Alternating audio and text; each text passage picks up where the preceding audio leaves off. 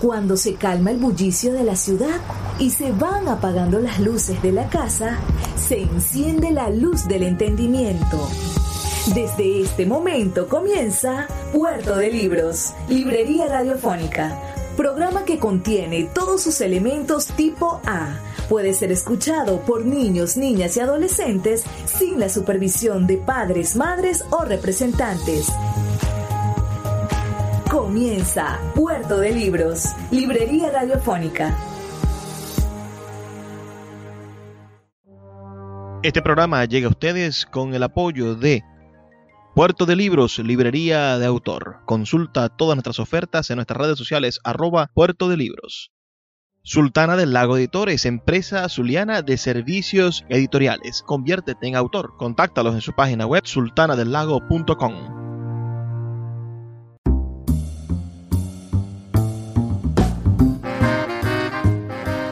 Bienvenidos a Puerto de Libros, librería radiofónica. Les habla Luis Peroso Cervantes, quien de lunes a viernes de 9 a 10 de la noche trae para ustedes este programa a través de la red nacional de emisoras Radio Fe y Alegría. 23 emisoras conectadas para llegar a sus hogares con buenos libros, con buena música y con excusas siempre interesantes para hacer de nuestro día a día un nuevo espacio para la intelectualidad, para el encuentro de nuestra identidad y para mejorar nuestra actitud como ciudadanos, como hombres y mujeres de esta Venezuela que tanto necesita al ser pensante, que tanto necesita al hombre diferente, que tanto necesita la contribución almática del alma que hará de nuestro futuro un futuro de progreso. La noche de hoy estaremos escuchando una conferencia maravillosa o fragmentos de una conferencia, porque realmente esta conferencia es extensa, eh, dura más de dura más de una hora, una hora 25 minutos. Eh, una conferencia que dictase el gran, gran, gran Mario Vargas Llosa, premio Nobel de Literatura, nacido en Perú, nacionalizado español. Uh, como les digo, la conferencia que dictara el gran Mario Vargas Llosa, hablando sobre uno de sus autores favoritos y uno de nuestros autores también predilectos, uno de los grandes escritores de la lengua francesa. Me refiero al gran poeta y novelista Víctor Hugo. Esta conferencia se llama Víctor Hugo y mis pasiones literarias. Así que me gustaría, antes de comenzar, saber si ustedes han leído algo del gran Víctor Hugo o han leído algo del grandísimo Mario Vargas Llosa. Escríbanme sus comentarios al 0424 672 3597 0424 672 3597 o en nuestras redes sociales arroba librería radio en Twitter y en Instagram. Sin más dilaciones, bueno, comencemos a escuchar estas palabras del gran Mario Vargas Llosa sobre el escritor francés Victor Hugo. Me alegro mucho hablarles de uno de los autores que me ha marcado profundamente, pero hablar de Víctor Hugo es quizá uno de los uh, desafíos más grandes que puede tener un conferencista porque Víctor Hugo representa tantas cosas, es autor de una obra tan desmesurada, eh, encarna temas tan diversos que lo más difícil que uno puede intentar es hacer una síntesis de lo que Víctor Hugo significó en su tiempo, de la huella que su obra ha dejado en la literatura eh, universal y lo que queda en nuestros días de esta figura que en cierta forma eh, ocupó con lo que hizo, con lo que escribió, con lo que inventó todo el siglo XIX. Un siglo que fue prácticamente el de su vida, pues nació en el año 1802 y, murió el año 1885, eh, a los 83 años, de una vida extraordinariamente fecunda e, e inventiva. Es muy difícil en nuestra época imaginar lo que representó Víctor Hugo en la suya. Eh, no ha vuelto a haber un escritor que tenga la repercusión que tuvo Víctor Hugo en su tiempo. Eh, hoy en día solo podríamos compararlo con uno de esos grandes eh, futbolistas o artistas de cine, cuyo nombre, cuyas proezas llegan a los cinco continentes y provocan una afección y una mitología universales. Eso es lo que fue Víctor Hugo en su tiempo. Probablemente no lo había sido antes ningún escritor y tampoco lo ha sido ningún otro después de él. ¿Qué es lo que deslumbró de esa manera a sus contemporáneos este poeta fundador, padre del romanticismo en Francia. Eh, su obra, sin ninguna duda, su obra es eh, gigantesca, es inmensa, eh, y es una obra que todavía sigue vigente, a juzgar por una estadística que da el que sin duda es el más actual e informado de sus biógrafos, Jean-Marc Vaz, que inició ya hace de esto muchos años una biografía de Víctor Hugo y que probablemente nunca terminará.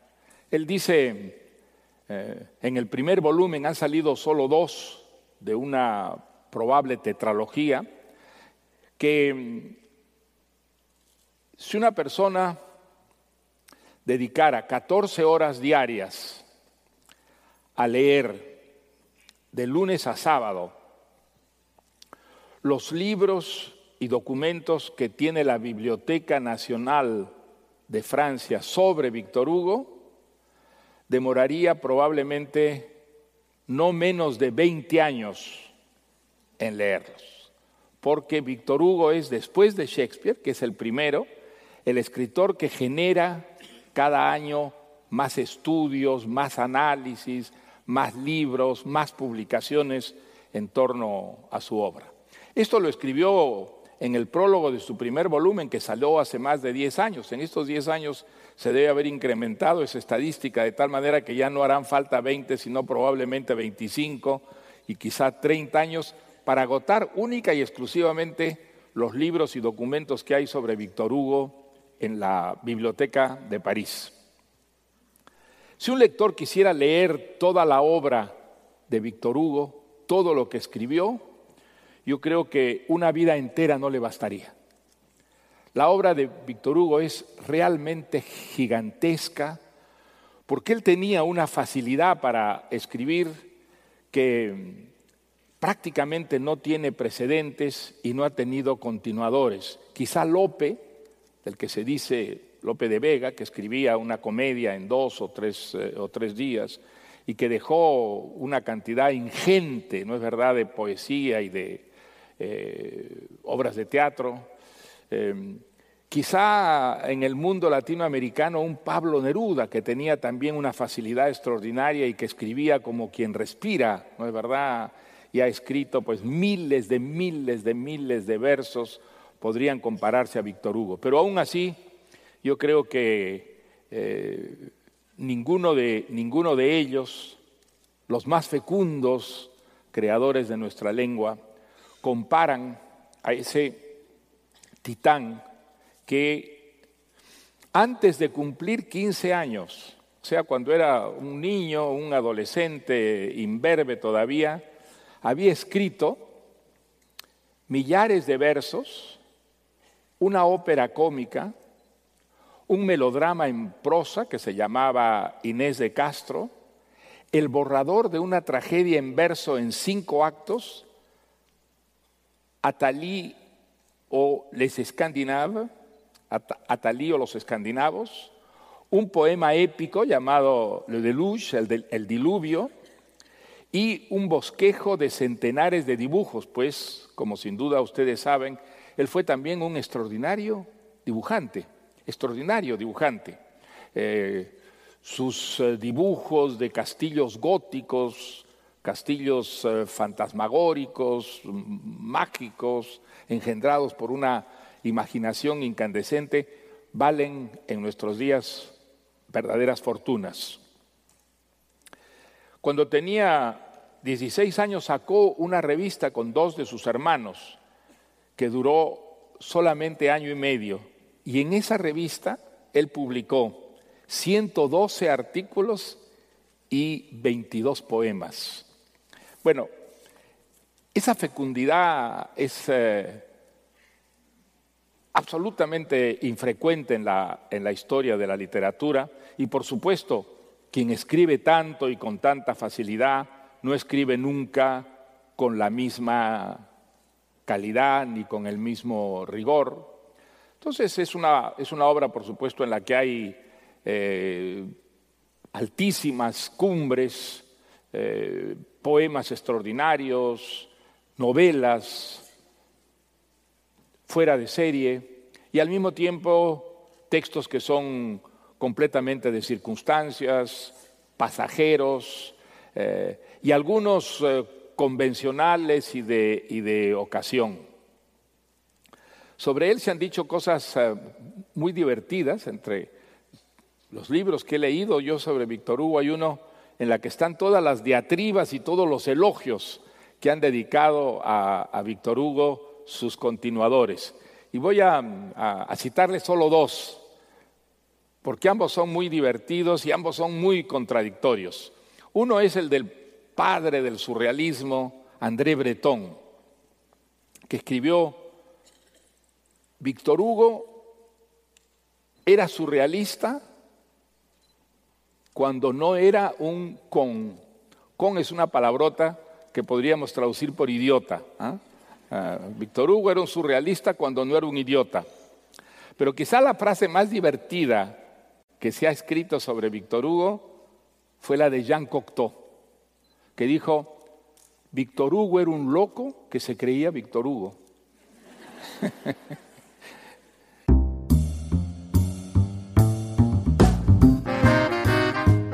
Vamos a hacer una pausa aquí en Puerto de Libros, librería radiofónica. Estamos escuchando al gran Mario Vargas Llosa hablar sobre Víctor Hugo, ese maravilloso escritor francés. Escríbanos, por favor, a nuestras redes sociales, arroba librería radio, o a nuestro número de teléfono 0424-672-3597 con sus comentarios. Ya volvemos con más de Puerto de Libros, librería radiofónica.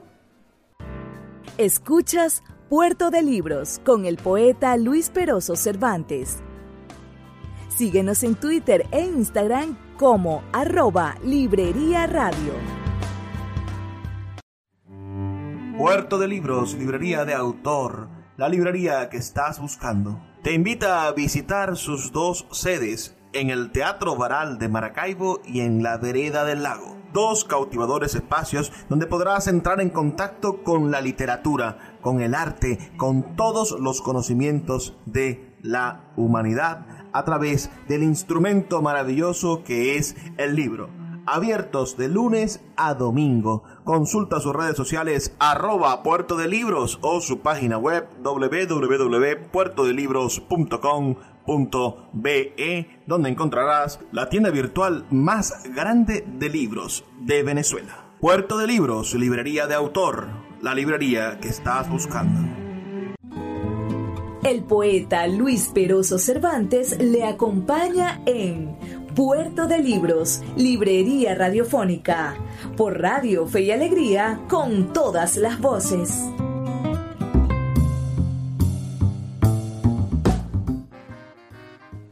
Seguimos en Puerto de Libros, librería radiofónica, este espacio que hacemos con tantísimo cariño todos los días, de lunes a viernes, por la Red Nacional de Emisoras Radio Fe y Alegría. La noche de hoy estamos conversando sobre uno de los grandes escritores de la literatura francesa. Pero lo estamos haciendo en base a las opiniones de uno de los grandes escritores de la literatura en español. Me refiero a el gran Mario Vargas Llosa y este hoy está hablando sobre el maravilloso Víctor Hugo. Que si ustedes eh, no lo conocen, bueno, nació un 26 de febrero del año 1802 y falleció un 22 de mayo de 1885.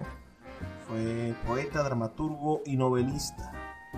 Es considerado como uno de los más importantes escritores de la lengua francesa y el más relevante de los exponentes del romanticismo, esa tendencia artística, ese movimiento artístico que en, lengua francesa me refiero, el más grande de los románticos en lengua francesa. Vamos a seguir escuchando esta conferencia del el gran Mario Vargas Llosa sobre Víctor Hugo, que sin duda es una experiencia genuina poder encontrar a, a un genio, a un hombre inmortal de la literatura, bueno, referirse a otro genio inmortal de la literatura. Y es verdad que Víctor Hugo llegó a endiosarse él mismo como lo, como lo endiosaron las mujeres y los, y los hombres de su, de su tiempo. Cuando uno examina la magnitud absolutamente extraordinaria de la obra de Víctor Hugo, poemas, obras de teatro, novelas, libros de viajes, ensayos, una correspondencia que no acaba nunca de publicarse porque constantemente van apareciendo nuevas eh, cartas de él dispersas por, el mundo eh, y todos los textos inéditos que quedan de él. Uno tiene la impresión de que Víctor Hugo debió dedicar su vida enteramente a escribir y que no vivió, sino escribió. Y sin embargo no fue así. Víctor Hugo no fue un ser humano que dedicó su vida a las, bibliotecas, a la lectura y a la escritura, sino un hombre que vivió también intensamente su época y prácticamente a todos los niveles. Fue un político y fue un político importante que ocupó por dos veces el Parlamento, eh, que fue muchas veces solicitado por quienes eh, dirimían asuntos públicos eh, y a veces con, violencia, eh, para que opinara, aconsejara y echara una luz a sus contemporáneos sobre los problemas más actuales. Intervino en una guerra civil tratando de aplacar a los adversarios y ambos, por tratarse de, él, a pesar de que se odiaban entre ellos, lo escucharon. ¿eh? Eh, el regreso de, Víctor Hugo a Francia luego de 19 años de, de exilio está considerado como una de las más grandes manifestaciones de la historia de Francia.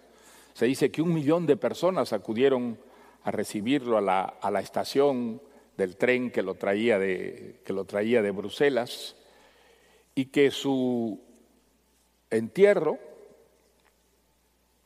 fue seguido todavía por más personas de ese millón que lo habían, que lo habían recibido por las calles de, por las calles de París. ¿Qué dio a su tiempo Víctor Hugo para alcanzar esa celebridad casi vertiginosa?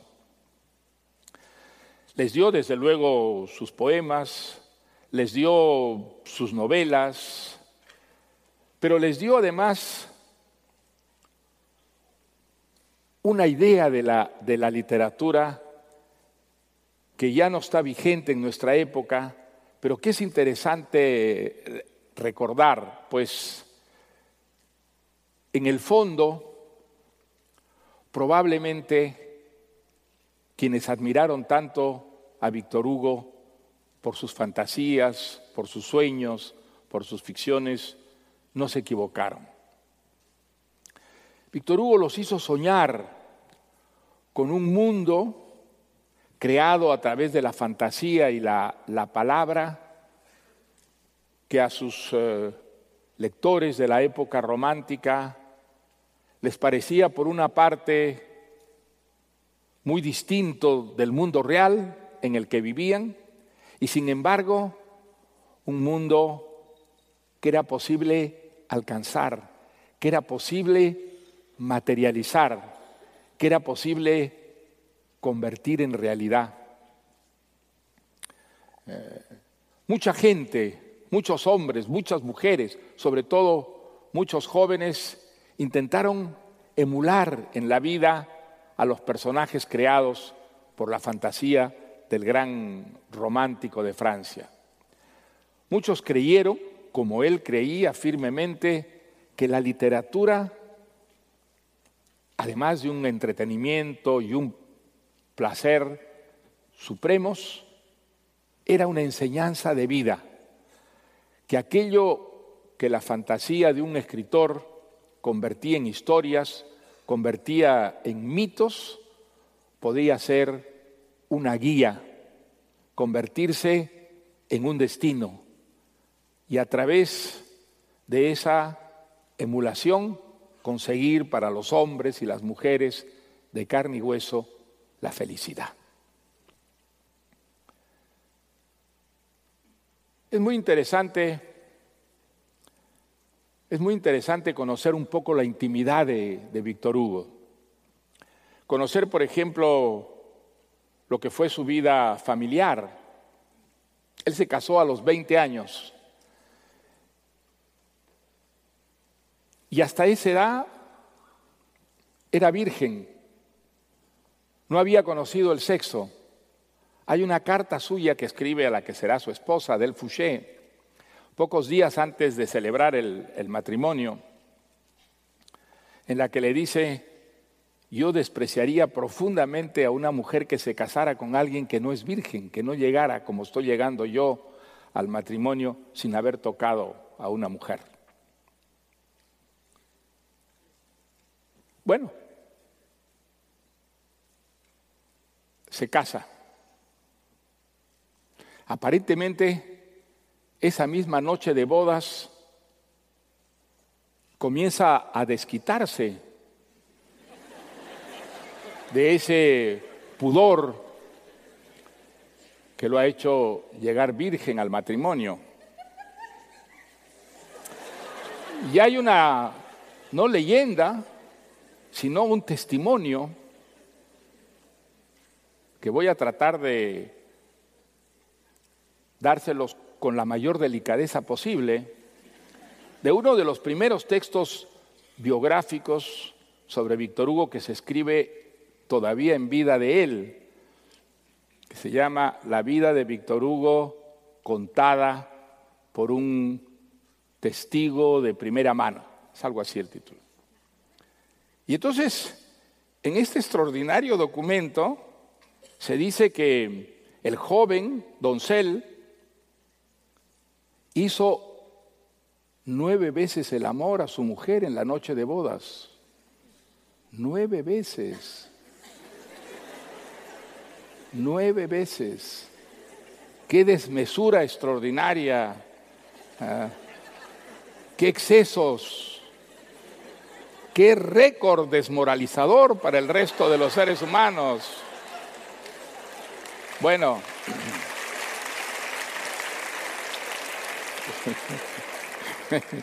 No sé exactamente qué aplauden, pero me imagino que es a Víctor Hugo, ¿no es cierto? A Víctor Hugo por haber establecido ese récord inalcanzable. El resultado de, si llamémosla así, de esta proeza, es que Adel Fouché quedó disgustada definitivamente del sexo para el resto de su vida y que lanzó a Víctor Hugo en una carrera sexual al mismo tiempo que literaria que no cesó hasta por lo menos dos años antes de su muerte. Está documentado que a los 83 años, a los 83 años, tomó un tranvía, un tranvía empujado por mulas, para ir a visitar a una antigua sirvienta de su esposa, con la que hizo el amor a los 83 años. Extraordinaria vitalidad sexual, que ha documentado un profesor suizo, nada menos que se llama Henri Guillemán. Henri Guillemán ha publicado un libro que es absolutamente fascinante por quien tenga curiosidad por la vida privada de Víctor Hugo, donde uno queda tan maravillado por la fecundidad de su obra literaria como por la fecundidad de su vida sexual.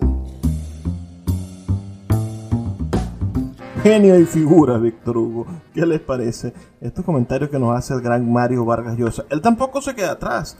Recientemente se ha divorciado y se ha vuelto a juntar con, con la Presley, una mujer algunos años más joven que él y que él confiesa que le ha dado muchísima felicidad también en esa materia. Envíenme por favor sus comentarios al 0424 672 35 97 0424 672 3597 o nuestras redes sociales arroba librería radio. Ya volvemos con más de este programa aquí en Puerto de Libros, Librería Radiofónica. Síguenos en arroba librería radio. Sultana del Lago Editores es una empresa zuliana de servicios editoriales. Nuestro catálogo tiene más de 100 títulos de autores nacionales e internacionales. Además, somos la única editorial que presta servicios de impresión bajo demanda en Maracaibo. No necesitas invertir en grandes tirajes. Tus lectores pedirán tu libro, nosotros lo imprimiremos y tú obtendrás regalías. Por ello, también editamos internacionalmente en Amazon y Google Play Books. Conoce más en nuestra nueva página web www.sultanadelago.com o siguiéndonos en Instagram como arroba sultana del lago. El poeta Luis Peroso Cervantes le acompaña en Puerto de Libros, Librería Radiofónica, por Radio Fe y Alegría, con todas las voces. Seguimos en Puerto de Libros, Librería Radiofónica, esta noche escuchando la voz del gran Mario Vargas Llosa, quien estuvo en la Cátedra Alfonso Reyes el 20 de abril del año 2015, dando esta maravillosa conferencia, Víctor Hugo y mis pasiones literarias, que se encuentra en video en YouTube y nosotros hemos seleccionado algunos fragmentos de esta genial participación del maestro Vargas Llosa para, para conversar, por supuesto, y darnos un espacio para reflexionar sobre quién es el maestro de la poesía francesa romántica, el gran Víctor Hugo. Vamos a seguir escuchando esta conferencia, pero no sin antes que ustedes nos envíen sus comentarios. Háganme saber qué les parece este programa esta noche al 0424 672 3597 0424 672 3597 o en nuestras redes sociales arroba librería radio en Twitter y en Instagram. Hay una época, sobre todo de su vida, que está muy documentada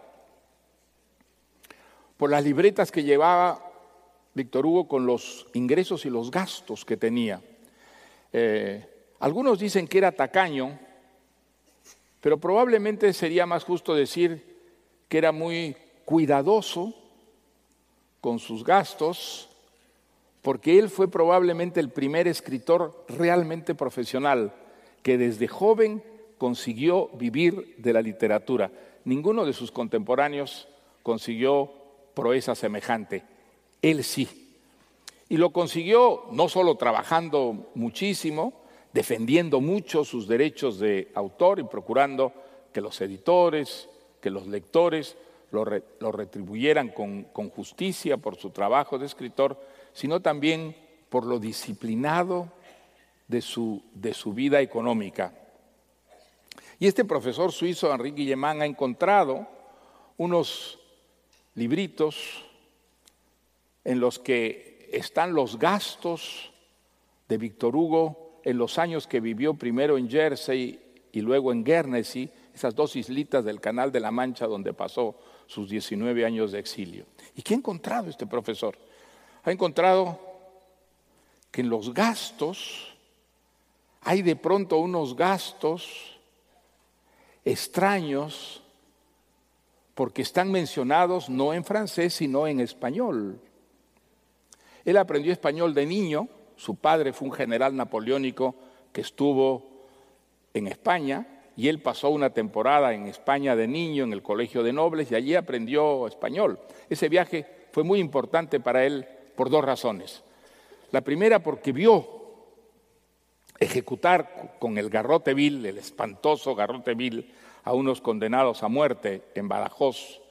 Y vio también a unos hombres torturados por el ejército francés por manifestaciones de independentismo contra el país ocupante que era Francia.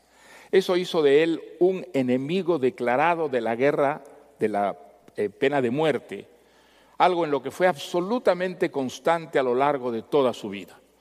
Escribió una novela ah, sobre un condenado a, muerte y los textos que escribió condenando esa barbarie que era la, ejecución de los culpables de, crímenes o de grandes eh, delitos, fue constante a lo largo de toda su vida, hizo campañas en el Parlamento cuando fue parlamentario contra la pena de muerte, y es quizá una de las convicciones políticas y éticas más constantes en una vida en la que muchas veces él cambió de, opinión y de manera de, pensar en asuntos públicos.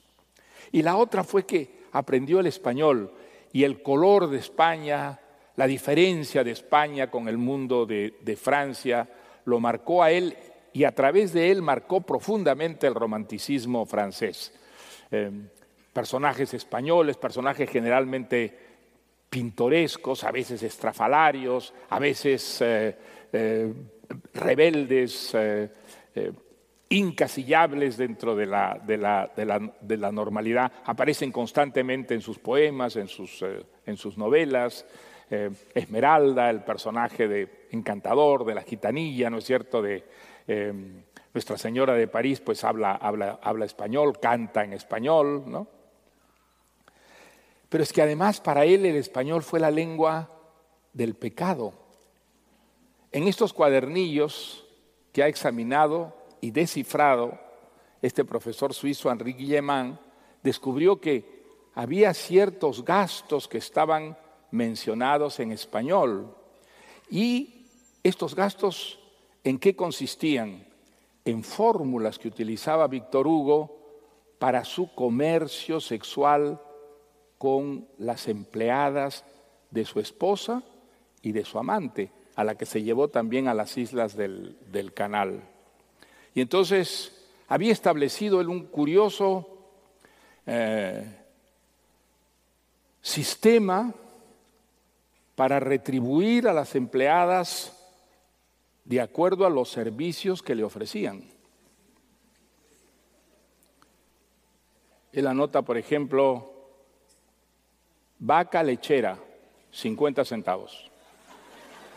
¿Qué quería decir exactamente? Quería decir que esa empleada le había mostrado los pechos.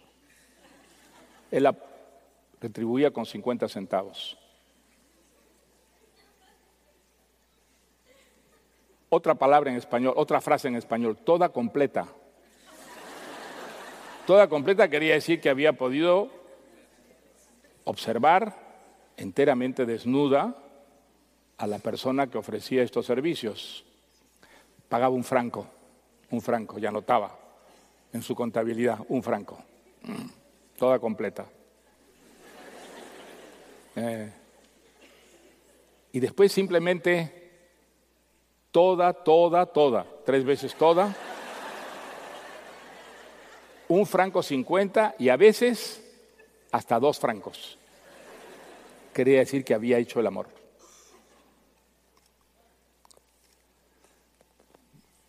La casa de, de Víctor Hugo en la primera de estas islas, donde pasó dos años, la isla de Jersey, es una casa que diseñó él mismo. Es un monumento a la egolatría, porque en cada pared de los cuartos principales hay como parte de la pared las iniciales BH, que cubren enteramente la, la pared. Pero donde la egolatría se manifiesta de una manera absolutamente extraordinaria es en el comedor, donde hay una mesa diseñada también por él, como para 20 comensales, y está la silla de él, que es no una silla, sino un trono, que tiene una silla muchísimo más grande y está elevada sobre una especie de taburete para que él pudiera ver al resto de los comensales como los ve un rey o un emperador. Allí él diseñó su propio estudio y su propio estudio está en el tercer piso. Él escribía de pie, no escribía sentado, como Hemingway, que también escribía de pie. Entonces, hay un escritorio para poder escribir de pie, también diseñado por él, pero lo que es extraordinario en este escritorio es que es enteramente de vidrio y que le permitía, por ser de vidrio, ver todo lo que ocurría en todos los cuartos de la casa mientras iba trabajando. Veía quién entraba, veía qué pasaba en la cocina, veía qué pasaba en los, en los salones y veía también por la ventana, a 100 metros de su casa, la casa de su amante, una actriz de teatro a la que él conoce justamente durante una representación y que sería su amante por el resto de, toda la vida, Janine Drouot. Eh, este era el personaje de, de, Víctor Hugo, era un personaje que efectivamente llegó a creerse, porque así se lo hicieron creer sus admiradores y sus, eh, sus contemporáneos, un hombre que estaba por encima de la, de la masa común y corriente, un hombre dotado de unas ciertas virtudes, de unos ciertos dones, que lo convertían en alguien que estaba au-dessus de la mêlée, por encima de la, por encima de la, de la masa. ¿Por qué cuento esto?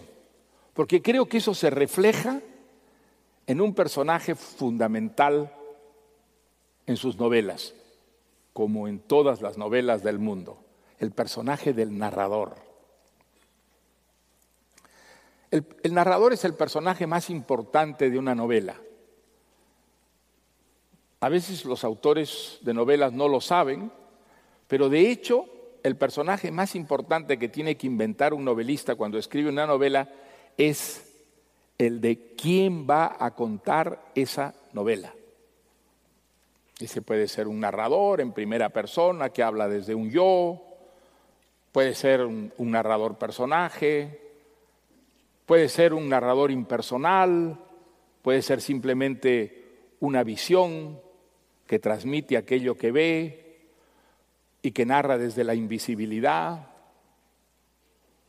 Pueden ser varios narradores, un narrador omnisciente y, narradores personajes que se van pasando la posta para contar la, la historia.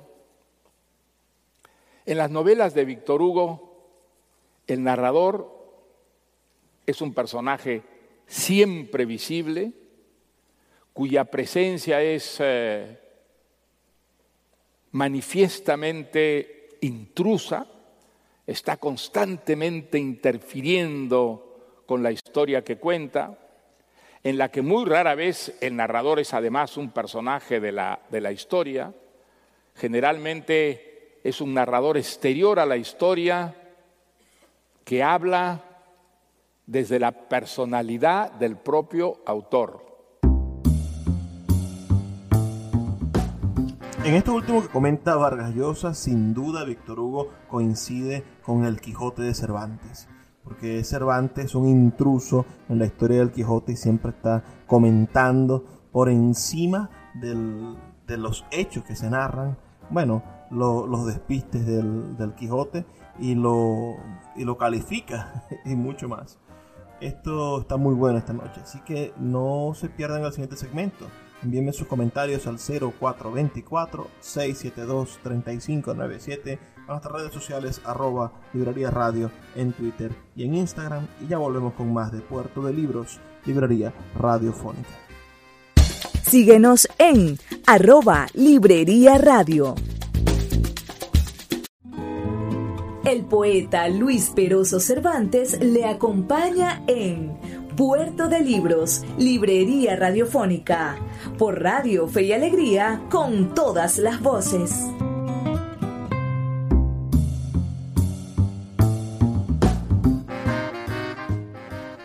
Llegamos así al último segmento de nuestro programa de esta noche, donde estamos escuchando al gran Mario Vargas Llosa hablar sobre la vida de Víctor Hugo, el gran poeta francés. Vamos a escuchar entonces el último fragmento de este programa, donde ustedes podrán disfrutar de la sapiencia de este maravilloso premio Nobel peruano.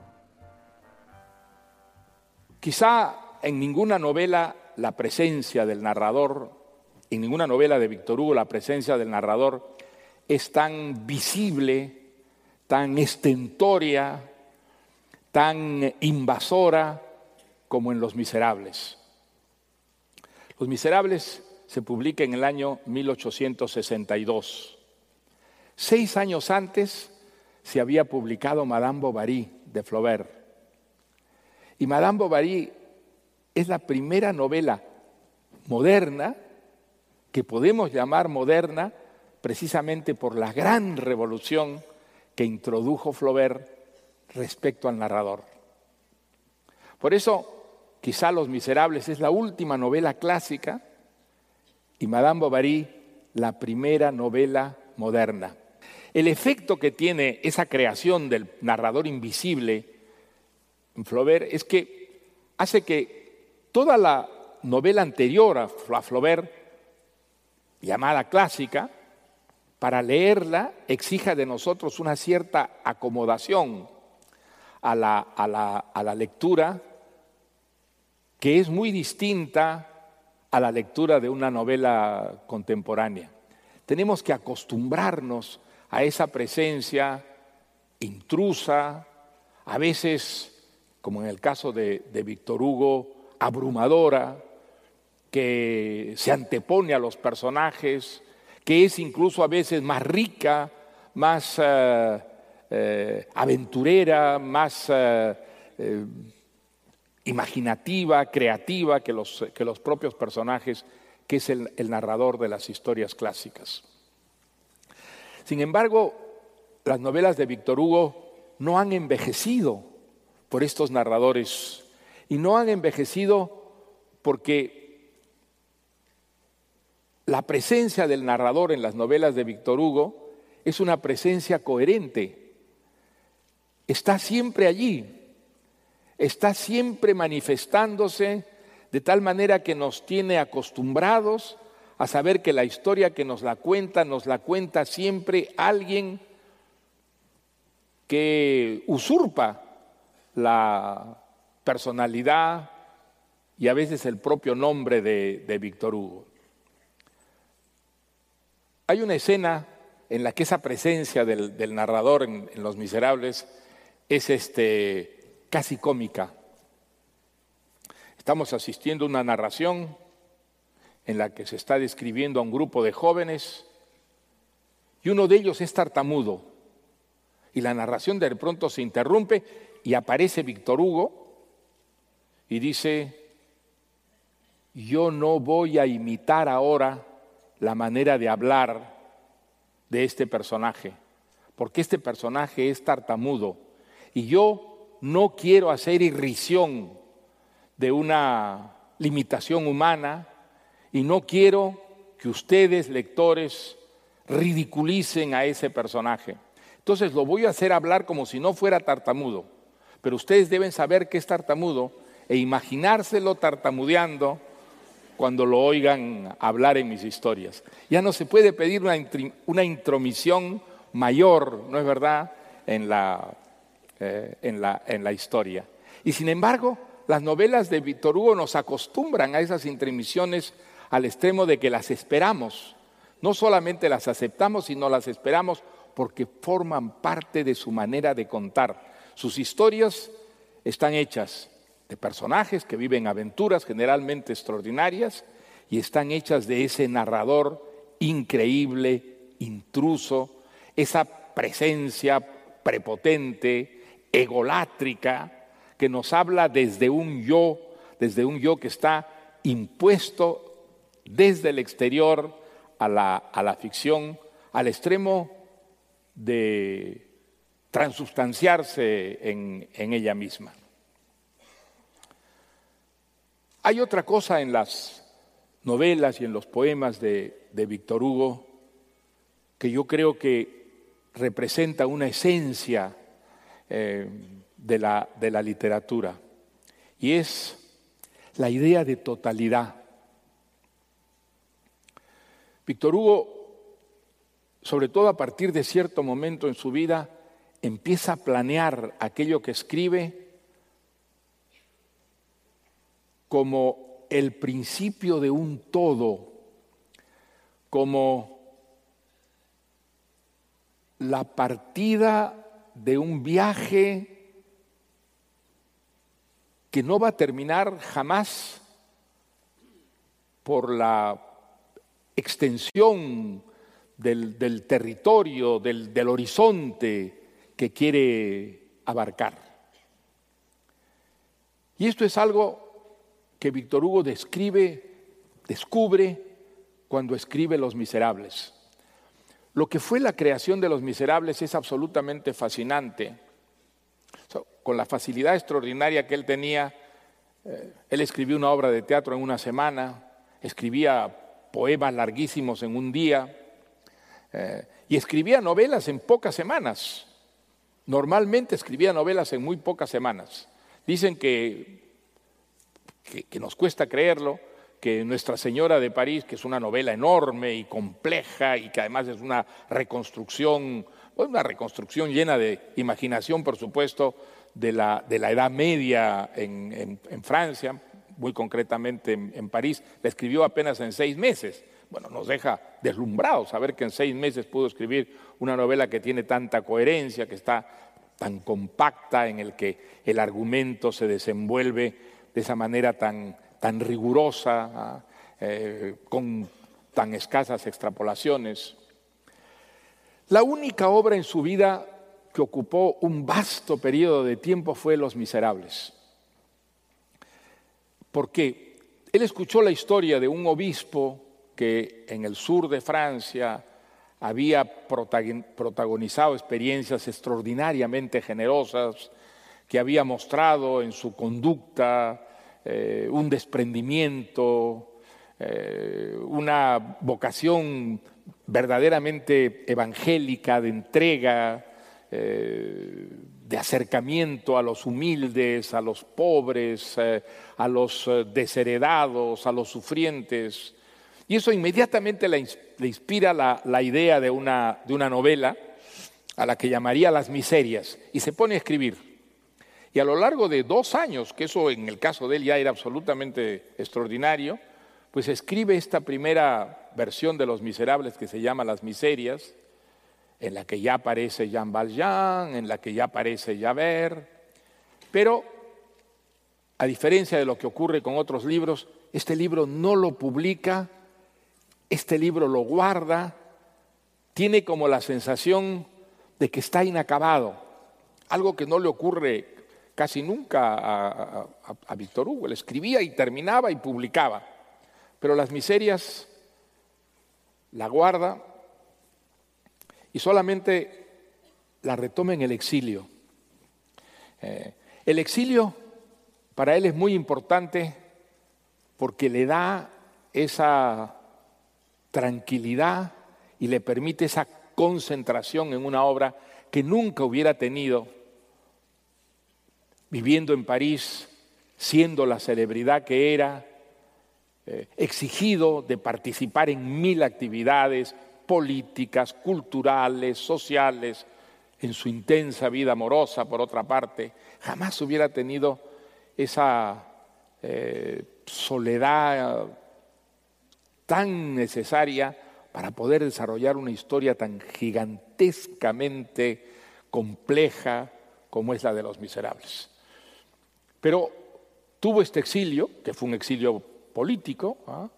eh, por su oposición al golpe de Estado de Luis Bonaparte, y en el exilio, primero en Jersey y luego en, Guernsey, puede concentrarse y trabaja dos años más, que también es rarísimo en el caso de Víctor Hugo, que dedique tanto tiempo. Y entonces la, la historia del obispo, que iba a ser el tema principal de esa novela, se convierte nada más que en un punto de partida. ¿En un punto de partida para qué? En un punto de partida para mostrar la odisea de este antiguo penado, Jean Valjean, que ha sido condenado a la cárcel por haber robado un pan a cinco años y que luego por sus intentos de fuga de la, de la cárcel permanece en reclusión pues casi 30 años. La idea de la novela se convierte en la idea de la redención. ¿Puede un hombre que ha vivido en el mal, que ha encarnado el mal, redimirse a sí mismo, convertirse, como es el caso de Jean Valjean, a través de sacrificios, a través de generosidad, a través de encajar el sufrimiento hasta unos extremos eh, ilimitados, convertirse en un santo. Bueno, pues él quiere demostrar que eso es posible.